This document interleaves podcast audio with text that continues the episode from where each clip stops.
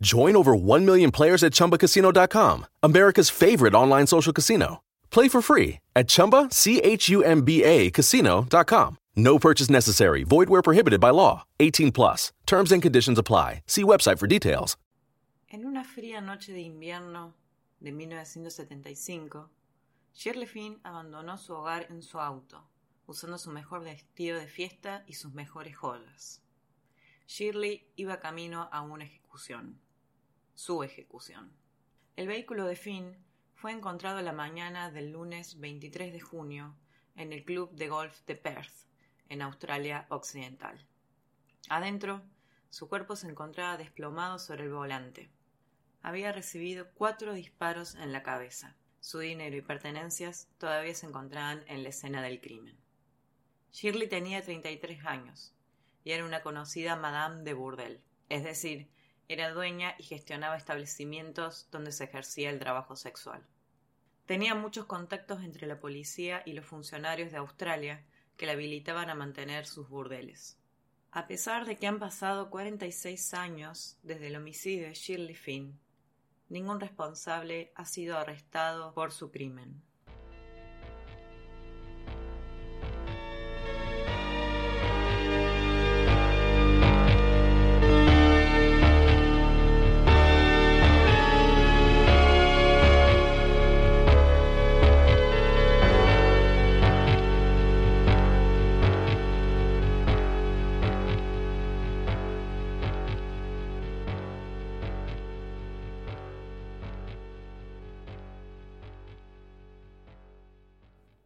Finn nació el 4 de noviembre de 1941 en Fremantle, Australia Occidental. Era la hija mayor de un piloto de bombardero y debió ser criada solo por su madre durante los primeros años de su vida. Tras el fin de la guerra, la familia vivió cómodamente en el suburbio Mount Pleasant, en Perth, Australia. Durante sus años en la escuela, se desempeñó como una excelente alumna. Los primeros conflictos con su familia comenzaron cuando tenía aproximadamente 13 años. Sus padres sabían que le estaban comenzando a frecuentar jóvenes mucho mayor que ella. Además de la diferencia de edad, los padres de Shirley estaban preocupados por la posibilidad que quedara embarazada. En esa época, la educación sexual, tanto adentro del hogar como en la escuela, era inexistente y un embarazo adolescente era mal visto y podía ser motivo de humillación para una joven y su familia. Los padres de Shirley trataron de controlar sus salidas nocturnas, pero ella siempre encontraba alguna manera de escapar. La periodista Juliette Wills, quien escribió la biografía de Shirley Finn, describe la, la siguiente anécdota. A los 14 años, después de haber sido invitada a salir varias veces por un joven llamado Tim, que tenía aproximadamente 20 años, Shirley accedió a una cita en un parque. Shirley luego le contó a su madre que habría tenido sexo por primera vez con Tim, que había sido una experiencia confusa donde sentía que no había ganado nada y que había sido horrible. Shirley no volvió a aceptar invitaciones de Tim, y por unas semanas respetó los horarios de salida que le impusieron sus padres. Pero una noche no volvió a su hogar. Ella estaba con otro joven de 20 años llamado Pete, a quien había conocido unos meses atrás. padres de Shirley, al ver que no volvió esa noche a su casa, llamaron a la policía. Pero estaban más motivados por el deseo de proteger a su hija que buscar un castigo para ella los oficiales encontraron a Shirley efectivamente en compañía de Pete. La edad de consentimiento en Australia Occidental era en ese entonces a los 16 años. Pero quien fue llevada ante un magistrado fue Shirley, no Tim. Al juez no le importó la diferencia de edad entre ambos jóvenes, porque para la época era deber de la mujer la de rechazar los avances de los hombres. Así fue que el magistrado ordenó a Shirley pasar ocho meses en un hogar de asistencia social de la Iglesia Católica, decisión que no era compartida por su familia, que solo quería que volviera. En este hogar, llamado El Buen Pastor, funcionaba una lavandería gestionada por la Iglesia. Este hogar era notorio por su crueldad. Las niñas que estaban internadas allí debían trabajar por largas horas lavando sábanas de hospitales y hoteles. La Iglesia, mientras tanto, se beneficiaba monetariamente explotándolas, porque las internas no recibían ningún tipo de paga. Según Juliette Wills, el significado detrás de este castigo era que las jóvenes recluidas en el hogar eran sucias, entre comillas, y debían limpiar sus pecados trabajando en la lavandería. Un reporte de un asistente social que estaba siguiendo el caso de Shirley Finn indicó que la estadía en el hogar había generado en ella ansiedad, sentimientos de soledad y depresión, mientras que antes había sido una joven extrovertida y energética. Al abandonar el hogar católico, Shirley no retomó sus estudios en la escuela y encontró trabajo en una tienda de ropa en la ciudad, donde conoció a quien sería su futuro marido, Desmond Finn, un mecánico de la Fuerza Aérea de 22 años. Cuando Shirley tenía 16 años, se casó con Desmond en Perth y luego se fueron a vivir a Melbourne, donde él continuó trabajando para el ejército y ella trabajó como asistente de ventas en tiendas de ropa. Shirley tuvo su primer hijo, Steven, a los 16 años. Al año siguiente nació Shane. Después se trasladaron de nuevo a Perth, donde nació su hija Bridget en 1961. Es decir, que a los 18 años Shirley ya tenía tres hijos.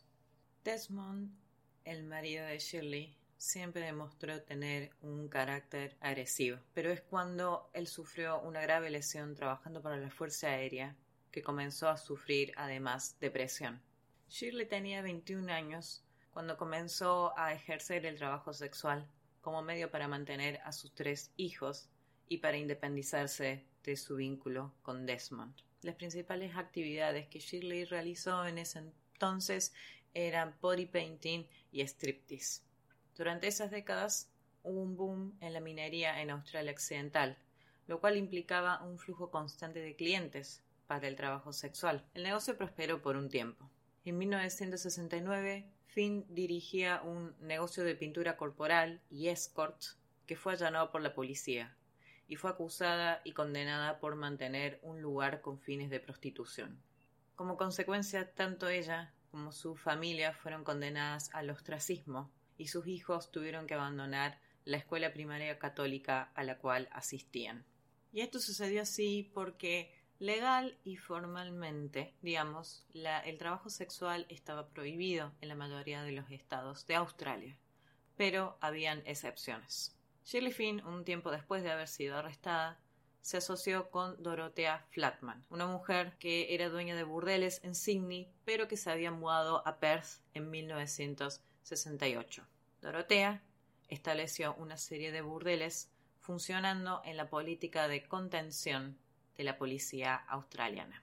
¿Qué era la política de contención de la policía australiana? Esto se refería a que el trabajo sexual y gestionar locales donde se ejercía el trabajo sexual era ilegal, a menos que el dueño o dueña del burdel o el trabajador sexual estuviera registrado, entre comillas, y aprobado por algún funcionario de la policía.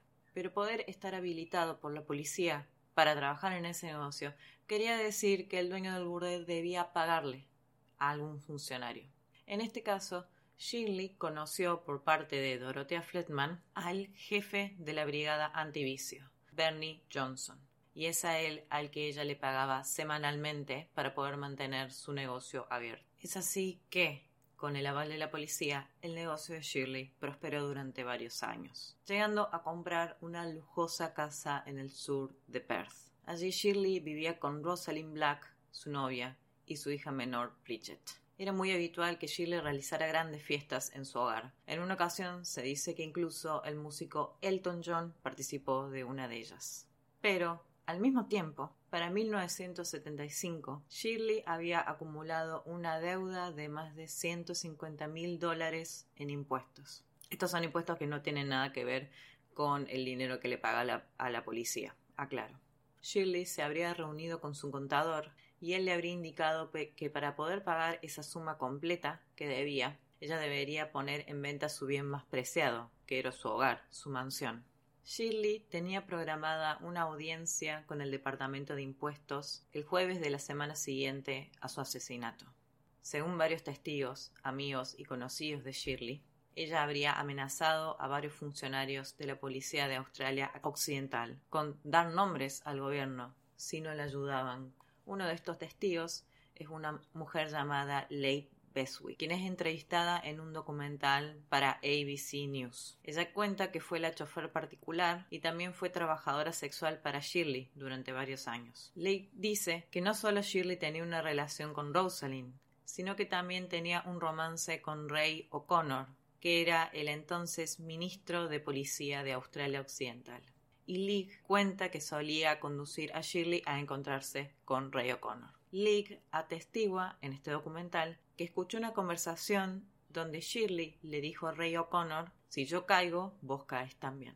Otra conocida de Shirley, llamada Jacqueline, indicó que se reunió con ella unos días antes del crimen, que Shirley le contó acerca de su deuda y que ella tenía pensado dar nombres en su audiencia de impuestos. También le contó otra conversación que tuvo con un funcionario de la policía, llamado Owen Leach. Owen le habría dicho a Shirley que cerrara la boca y le dijo que iba a tener una reunión el domingo 22 de junio con alguien importante que le iba a ayudar con su situación y le solicitó a Shirley que se vistiera para impresionar para la ocasión. El sobrenombre de la persona con la que se iba a reunir ese día era el oso. Bridget, la hija menor de Shirley, que vivía con ella, cuenta que la noche del 22 de junio hicieron un asado en su casa a eso de las seis de la tarde junto con su pareja Rose. Luego, aproximadamente a las ocho de la noche, Bridget recuerda que su madre la mandó a dormir temprano a su pieza. A las nueve cuarenta de la noche, una de las vecinas atestiguó haber visto a Shirley saliendo de su casa en su auto. Oficialmente, el cuerpo de Shirley Finn fue encontrado por un agente de tráfico a las 8.30 horas del lunes 23 de junio de 1975, en su coche Dodge Phoenix aparcado cerca del club de golf de Perth, o mejor dicho, adentro del club de golf de Perth. El periodista Terry Willisi fue uno de los primeros en llegar al sitio, aproximadamente a las nueve y media de la mañana.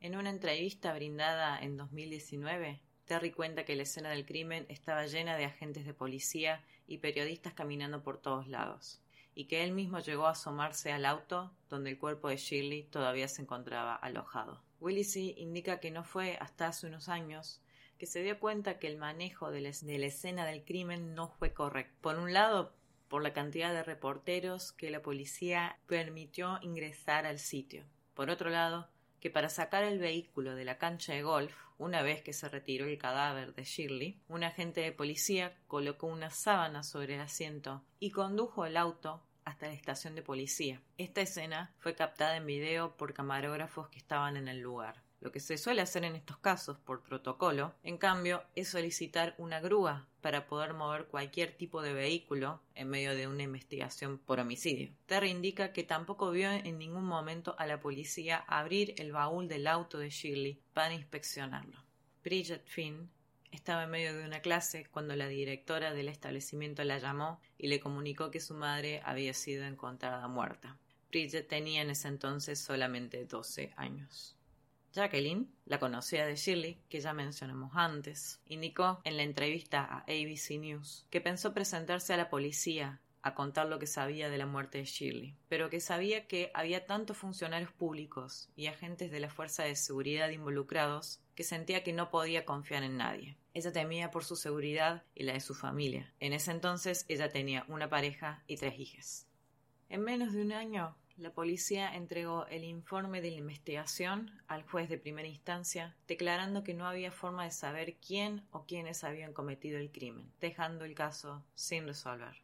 El silencio sobre el asesinato de Shirley Finn se prolongó por varios años. No fue hasta principios de los 2000 que volvió a la agenda pública, de la parte de Juliet Wills, la periodista que ya mencionamos antes. Wills, en cierto punto de su carrera, se encontró con el caso de Shirley y quedó hasta tal punto intrigada que decidió realizar su propia investigación. Para 2005 había recabado una gran cantidad de material. Se contactó con gente que había hablado con la policía en el momento del crimen e incluso testimonios nuevos que no habían salido a la luz con anterioridad. Juliet se encontró con un testigo que había visto el auto de Shirley la mañana del 23, a aproximadamente las 6 de la mañana, llamado John Mirrens. John dice haber visto mientras conducía al lado de la cancha de golf a dos autos estacionados por fuera de la cancha. Y luego dice haber visto el Dodge blanco de Shirley y a otro auto verde al lado suyo. Al contactarse con la policía para dar testimonio ese día, John fue comunicado con un sargento que le agradeció la información, pero le dijo que ellos ya tenían suficiente información sobre el caso y no le tomaron testimonio. Juliet Wills también se comunicó con Ray O'Connor, el entonces ministro de policía, cuando Shirley fue asesinada. Recuerden que según una empleada de Shirley, este funcionario tenía de hecho un romance con ella. Otro dato interesante sobre Ray es que fue investigado por fraude y también fue llevado a juicio durante los años 80. De hecho, fue condenado a seis meses de cárcel por el cargo de robar dinero del Estado. En la grabación de la entrevista que Willis hizo con O'Connor, él niega completamente siquiera haber conocido a Shirley Finn. Un ex agente de la policía llamado Colin Robb, que se contactó con Juliette Willis, le contó haber formado parte del equipo que fue a la casa de Shirley después de su asesinato, durante la investigación. Colin dice haber encontrado un álbum de fotos en la casa, donde él pudo reconocer a varios funcionarios de la policía, en lo que parecía ser una fiesta o reunión en la pileta en el hogar de Shirley. Y entre esos funcionarios se encontraba, por supuesto, Ray O'Connor. Este álbum de fotos fue confiscado por la policía. Sin embargo, hasta el día de hoy no se ha podido encontrar dónde fue guardado. Es decir, hay por lo menos más de un testimonio que indica que Shirley Finn efectivamente conocía a Ray O'Connor. Juliette Willis también entrevistó al ex jefe de la brigada antivicio, Bernie Johnson. Recordemos que era con él que Shirley Finn se reunía para entregarle el dinero para la habilitación de sus burdeles. Willis en esta entrevista le pregunta a Johnson, cuando él llegó a la escena del crimen y vio el cuerpo de Shirley desplomado en su auto. ¿Qué fue lo que cruzó por su cabeza? Y Bernie Johnson le responde, cito, no lo mismo que pasó por la cabeza de ella. Es decir, que Johnson está haciendo un chiste haciendo referencia a, a los cuatro disparos que recibió Shirley en su cráneo. Bernie Johnson niega en esta entrevista haber tenido cualquier vínculo anterior con Shirley. Otro testimonio que solamente salió a la luz cuando Wills comenzó a hacer su investigación, es el testimonio de Rosalind Black, la entonces novia de Shirley, que también vivía con ella. En su relato, dice que días antes del asesinato de su pareja, ella presenció una reunión entre Shirley y el jefe de la brigada antivicios, Bernie Johnson. Rosalind indica que ayudó a Shirley a guardar determinada cantidad de dinero en un cajón y recuerda que Shirley se refería a Bernie Johnson como el oso. Rosalind sabía que iba a tener otra reunión con los funcionarios de la policía, la reunión de la cancha de golf, por lo cual le preguntó, o mejor dicho, le Sugirió a Shirley que ella podía acompañarla a la reunión escondiéndose en el baúl del auto para poder estar con ella y ayudarla o protegerla en el caso de que lo necesitara. Pero Shirley se negó y le dijo que no podía hacer eso porque todo el dinero iba a estar escondido en el baúl del auto.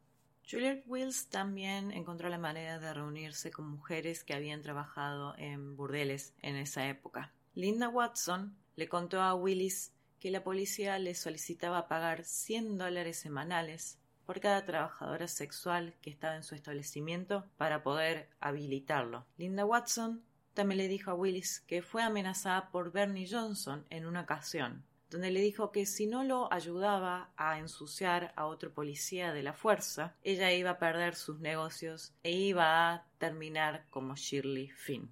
Willis también llegó a ser contactada por gente que estaba adentro de las fuerzas de seguridad que testimoniaron acerca de la corrupción de las mismas. Tal caso de un agente de policía, del cual no tenemos el nombre, que testimonió haber visto a Shirley Finn reunida con un par de funcionarios en una cantina de la policía, pocos días antes de su homicidio. Este agente de policía dice haber comunicado lo que vio una vez que se estaba investigando el asesinato de Finn, pero que fue amenazado por un par de detectives. Una noche que él estaba realizando una ronda nocturna en su motocicleta, fue atropellado por otro auto conducido por detectives de la policía y que lo amenazaron para que no diga nada. Por supuesto, este testimonio fue eliminado de la primera investigación. Es en 2017 que Juliette Wills publicó el libro Girl, la biografía y el resumen de la investigación que realizó la periodista. En ese mismo año, Willis, junto con Bridget, lograron que la justicia australiana volviera a abrir el caso. Bernie Johnson fue citado a la corte, pero no asistió porque, según su doctor de cabecera, el ex jefe sufría de Alzheimer y no se encontraba apto para dar su testimonio. En abril de 2018, Johnson murió a los 80 años, siempre negando haberse visto involucrado en el caso. Hay más pistas y otras hipótesis posibles acerca de quiénes fueron los responsables por este asesinato. Una especulación de que Shirley habría sido asesinada por un conocido criminal y asesino sueldo llamado Neddy Smith, vinculado también con policías corruptos.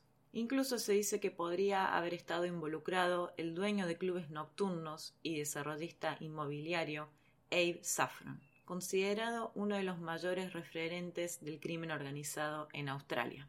Esta no va a ser la última vez que hablemos de Abe Saffron en este podcast. Me temo que al terminar de escribir este episodio lo hago con una profunda frustración. La última noticia que tenemos de la investigación es de agosto de 2020. Desde varios portales de noticias de Australia, la resolución es la misma. El juez de instancia Barry King determinó que lo más probable es que Finn haya sido asesinada porque estaba amenazando con chantajear a distintos funcionarios de la policía, por lo que hay por lo menos cinco sospechosos, tres de ellos agentes de seguridad, y la mayoría de la evidencia apunta al ex jefe de brigada Bernie Johnson. Pero Barry King indicó que la evidencia no es suficientemente fuerte para determinar quién fue o quiénes fueron los verdaderos responsables por este crimen. Es decir que, más de 45 años después del homicidio de Shirley Finn, la justicia australiana falló, una vez más, en encontrar a los responsables por su muerte. El caso, sin embargo, no ha sido cerrado el juez King indicó que los detectives australianos tienen la orden expresa de investigar cualquier pista que pueda surgir. Bridget Finn, en una reciente entrevista, dice sentirse decepcionada. Dice que a su familia se le ha sido negada la justicia y que ahora ella va a tratar de retomar su vida, asumiendo que quizás nunca se sepa la verdad, pero sabiendo que por lo menos hizo lo mejor que pudo por resolver el crimen de su madre. Para finalizar, queremos resumir el estado actual del trabajo sexual en Australia. Recordemos que la extensa corrupción que vimos a lo largo de este episodio se vio altamente habilitada por el hecho de que el trabajo sexual era ilegal, de hecho, en el momento en que Finn fue asesinada. La tendencia de las últimas dos décadas ha sido la de una paulatina descriminalización del trabajo sexual. Pero cada estado en Australia tiene sus particularidades. Por ejemplo, en Australia Occidental y Tasmania solo es legal el trabajo sexual autónomo. Tener un burdel está prohibido. Mientras que en el estado de Nueva Gales del Sur, tanto la prostitución autónoma como manejar un establecimiento de trabajadoras sexuales, es decir, un burdel, es legal. Pero en todos los casos, tanto trabajadores sexuales como dueños o dueñas de burdeles deben estar registrados en el Estado como tales y está expresamente prohibido inducir a una persona a la prostitución. Creemos que esta es la medida que el Estado australiano está tomando para tratar de disuadir o evitar el tráfico humano con fines sexuales. Este ha sido el caso de el asesinato de la Madame de Burdeles Shirley Finn. Gracias por escucharnos. Les recordamos que tenemos un perfil de Instagram, a History of Evil Men, un perfil de Facebook y un grupo de Facebook, también con el mismo nombre. Nos pueden escuchar por Spotify, Apple Podcasts o cualquier otro distribuidor de podcast que estén utilizando. También tenemos una página de YouTube, a History of Evil Men, y si les interesa apoyarnos, pueden darle suscribir a nuestros distintos perfiles y también tenemos un Patreon, patreon.com barra a History of Evil Men. Gracias por escucharnos y hasta la próxima.